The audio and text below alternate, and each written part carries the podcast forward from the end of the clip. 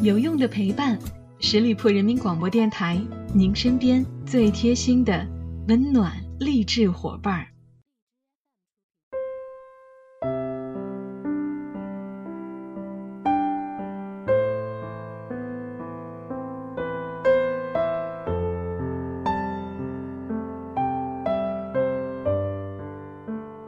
有用的陪伴，十里铺人民广播电台，您身边最贴心的温暖励志伙伴儿。朋友们，这里是小五给您带来的名人风范。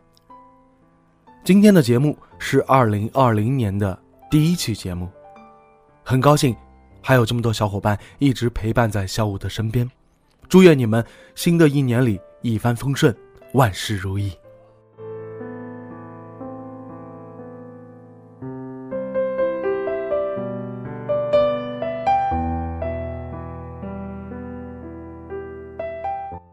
一个这么美的女人，不怜悯自己，不怜悯这个世界，也不怜悯她笔下的人物，我觉得这是成为伟大作家的素质。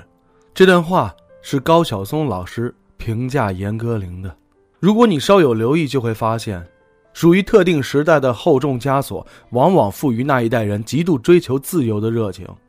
知识分子尤甚，追求自由的基因刻在严家人的骨子里。《陆犯焉识》里边，故事从孙女我的口吻缓缓道来。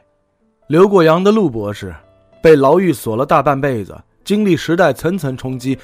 这个故事里边，有严歌苓祖父严恩春的影子。祖父更决绝，在山河破碎的时候，不愿攀附他人，最终选择自裁。严恩春的儿子严敦勋是作家萧马，也是严歌苓的父亲。在对严歌苓的教育当中，他更注重自由度，从来不去限制女儿的阅读。严歌苓想学小提琴和舞蹈的时候，他会想尽办法带女儿四处求师。作为小说家，这样的成长经历给了严歌苓很好的养分。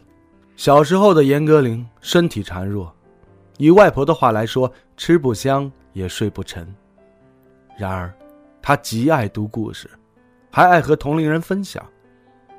那时候常常能够在大院里边看到孩子们围坐成圈，十来岁的严歌苓被围绕其中，兴冲冲地讲述《茶花女》《巴黎圣母院》和《悲惨世界》。和别人不同，他讲故事不照本宣科，常常说着说着便悄悄地按照自己的喜好形成他自己编造的版本。对于严歌苓而言，文学创作是需要自由的。直到如今，每天早上九点钟，严歌苓总会准时地坐在书桌旁，关掉手机，埋头写到下午四点。期间，他不和任何人交流，把整个世界屏蔽在外边。他平时很少用微信，也不发微博，不看别人对自己作品的评价，屏蔽外界冗杂的信息，是他捍卫创作自由的方式。另一种捍卫自由的方式是将编剧与小说分开。严歌苓常被人邀做编剧，邀约者不乏陈凯歌、冯小刚这种大导演。但在严歌苓来看，影视剧当中编剧需要听从导演和制片方的双重安排，多少有些损失创作自由。他更钟情于小说的创作，无论是情节设置、人物塑造，亦或是写作时间，都能够自己掌控。他将自己比作吉普赛人。吉普赛人生性浪漫，不融入主流。严歌苓也同样，他觉得自己无论走到哪里都是边缘人。对于这些年踏足过的每一寸土地，他都是外来者。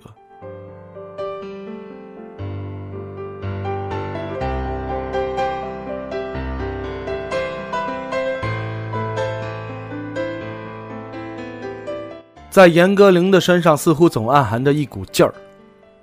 这些年来，他始终保持着旺盛的创作欲，长篇小说二十二部，短篇小说七十余部。他对创作有着无可比拟的热情。长期伏案写作不容易，写出想要的内容的时候，他会感到无比的快乐；而创作陷入瓶颈时，又会焦虑不已。在镜子前面多站了会儿，晚饭耗费时间久了点儿，都会成为他对自己不满的理由。他在散文《一天的断想》里边自我评价：每时每刻，我都对自己有这样多的不满意。童年的严歌苓与父母住在安徽文联大院，四岁便随着母亲参与当地的诗歌会。小城市的诗歌会是达尔文世界，在严歌苓眼里，人们对有名望的大诗人谄媚又暗藏敌意，而父亲这样的中流名人，表面追求淡泊，暗里谋求成功，反倒耗尽精力。他毫不掩饰地告诉那位指出他太想出名的朋友，自己从四岁开始就醉心功名。二十八岁的时候，他曾经在散文当中写道：“我从童年、少年。”直到如今所做的一切努力，都是在躲避做一个平凡的人。严歌苓同样意识到，这一切都需要靠自己去挣。没开始写作的时候，他的职业目标是舞蹈。那时候他还在部队，每天早上六点钟固定时间，部队需要跑操。为了做得更好，他会在天未大亮的四点半，轻手轻脚地从床上爬起来，独自在房里边练功下腰。到了一九七九年，他开始写作了，写了几首小诗都发表了。那时候他才十九岁，隐隐约约地感受到，除去芭蕾舞之外，人生还有另外一种成功的可能。从业余写作者转为职业作家，从小诗变成长篇小说，实际经历的路程远比人们想象更艰难。而职业作家，意味着需要职业的训练。媒体常常爱提起他那段艰难的时光。严歌苓三十岁才出国，小有名气的作家跌落云端去洗盘子做保姆，经过一年多刻苦学英文，从只会 A B C 的水平到美国研究生英文测试拿到五百七十七分。这些事儿掰开了揉碎了讲，都在印证着严歌苓对自己的狠。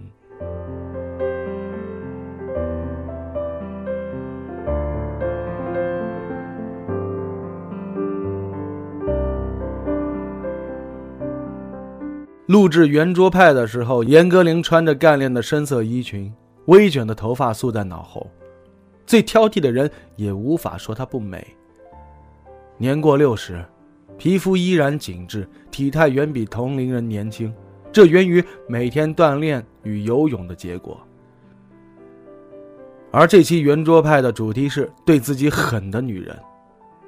同桌的蒋方舟接过前辈的话题，说自己几年前曾经采访过严歌苓，问他最欣赏的女性是谁。那时候，严歌苓给出意料之外的答案：希拉里。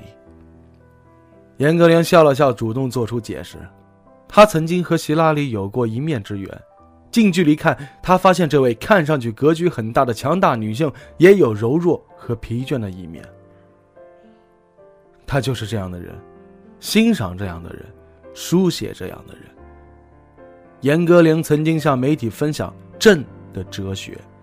我觉得我花的钱和我所享受的时间必须是自己挣来的，包括爱情，我并没有平白无故的得到过什么。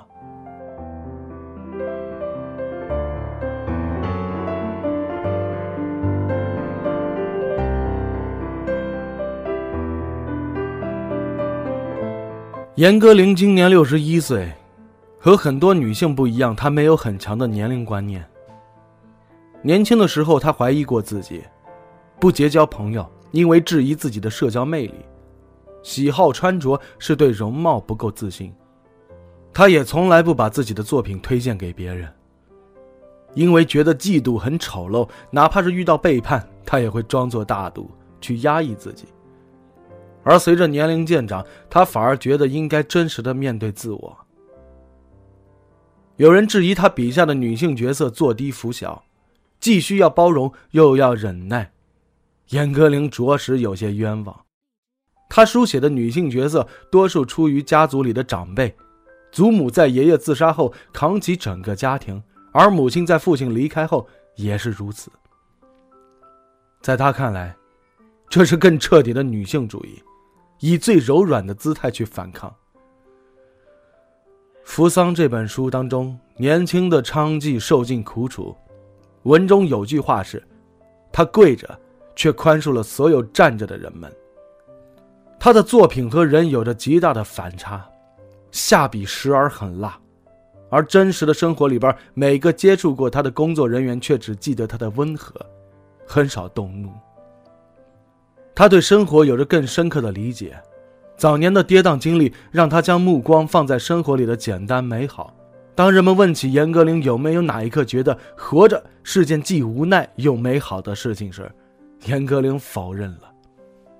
他说：“我能从各种各样的地方找到乐趣，读一本好书，我都会觉得特别特别的开心。”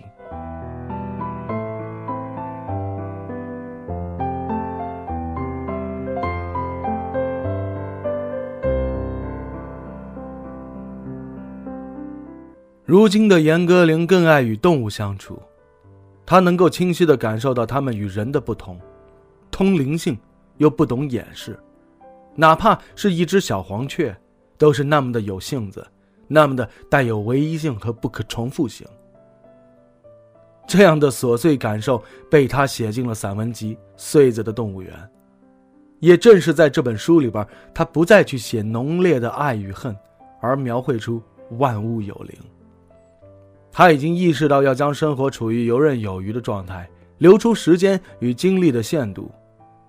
严歌苓以游泳做比喻，如果原来一口气能游两千米，而现在他只游一千米，这让我们想到了有一次记者去采访他，问道：“到现在这个年龄，你还有对文学的野心吗？”严歌苓给出的答案是：“我从来没有野心。创作。”一定是在自由自在、在最舒服的状态下完成的。他笑起来，唇角勾勒出浅浅弧度。不要有任何文学以外的杂念，那些都属于《心经》里面说的颠倒梦想，那是要远离的。好了，亲爱的听友们，感谢大家收听今天的名人风范，我是小五，感谢大家一直陪伴在小五的身边，再次对大家说一声谢谢。欢迎大家关注十里铺人民广播电台公众微信，在订阅号中直接搜索“十里铺人民广播电台”，点击关注就可以了。我们下期节目再会喽，拜拜。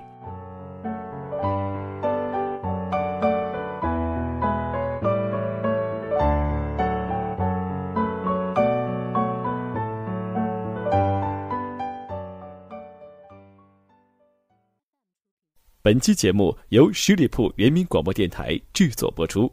了解更多的资讯，请关注十里铺人民广播电台的公众微信和新浪、腾讯的官方微博。感谢收听，我们明天再见。